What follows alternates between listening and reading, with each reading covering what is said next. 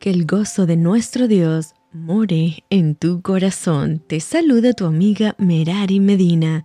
Bienvenidos a Rocío para el Alma, Lecturas Devocionales, la Biblia. Josué capítulo 6. Ahora Jericó estaba cerrada, bien cerrada, a causa de los hijos de Israel. Nadie entraba ni salía.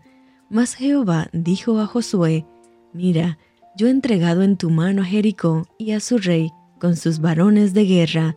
Rodearéis, pues, la ciudad todos los hombres de guerra, yendo alrededor de la ciudad una vez, y esto haréis durante seis días. Y siete sacerdotes llevarán siete bocinas de cuernos de carnero delante del arca, y el séptimo día daréis siete vueltas a la ciudad, y los sacerdotes tocarán las bocinas, y cuando toquen prolongadamente el cuerno del carnero, así que oigáis el sonido de la bocina, todo el pueblo gritará a gran voz, y el muro de la ciudad caerá. Entonces subirá el pueblo, cada uno derecho hacia adelante.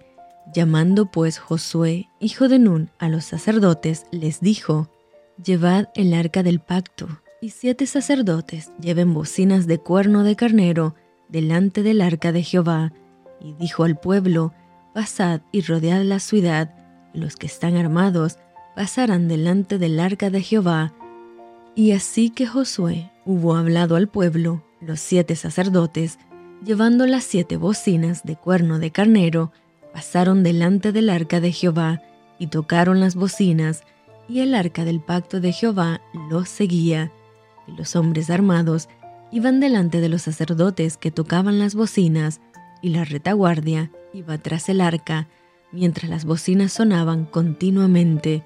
Y Josué mandó al pueblo diciendo, Vosotros no gritaréis, ni se oirá vuestra voz, ni saldrá palabra de vuestra boca, hasta el día que yo os diga, gritad, entonces gritaréis. Así que él hizo que el arca de Jehová diera una vuelta alrededor de la ciudad, y volvieron luego al campamento, y allí pasaron la noche.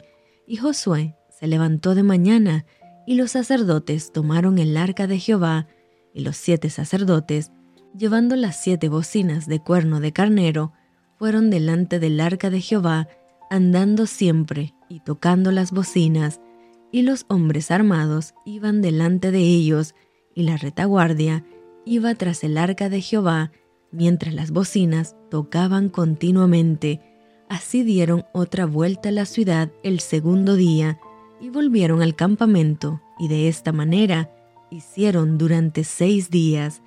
Al séptimo día se levantaron al despuntar el alba y dieron vuelta a la ciudad de la misma manera siete veces. Solamente este día dieron vuelta alrededor de ella siete veces. Y cuando los sacerdotes tocaron las bocinas la séptima vez, Josué dijo al pueblo, Gritad, porque Jehová os ha entregado la ciudad, y será la ciudad anatema a Jehová, con todas las cosas que están en ella.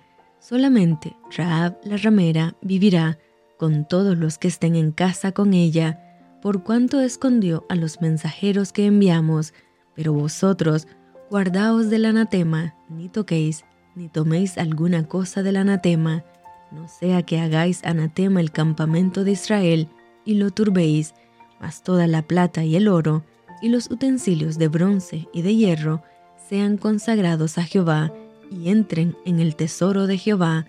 Entonces el pueblo gritó, y los sacerdotes tocaron las bocinas, y aconteció que cuando el pueblo hubo oído el sonido de la bocina, gritó con gran vocerío, y el muro se derrumbó. El pueblo subió luego a la ciudad, cada uno derecho hacia adelante, y la tomaron, y destruyeron a filo de espada todo lo que en la ciudad había, hombres y mujeres, jóvenes y viejos, hasta los bueyes, las ovejas y los asnos.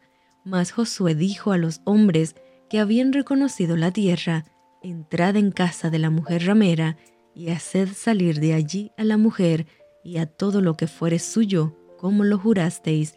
Y los espías entraron y sacaron a Raab, a su padre, a su madre, a sus hermanos, y todo lo que era suyo, y también sacaron a toda su parentela y los pusieron fuera del campamento de Israel, y consumieron con fuego la ciudad y todo lo que en ella había, solamente pusieron en el tesoro de la casa de Jehová la plata y el oro, y los utensilios de bronce y de hierro, mas Josué salvó la vida a Raab la ramera y a la casa de su padre y a todo lo que ella tenía, y habitó ella entre los israelitas hasta hoy, por cuanto escondió a los mensajeros que Josué había enviado a reconocer a Jericó.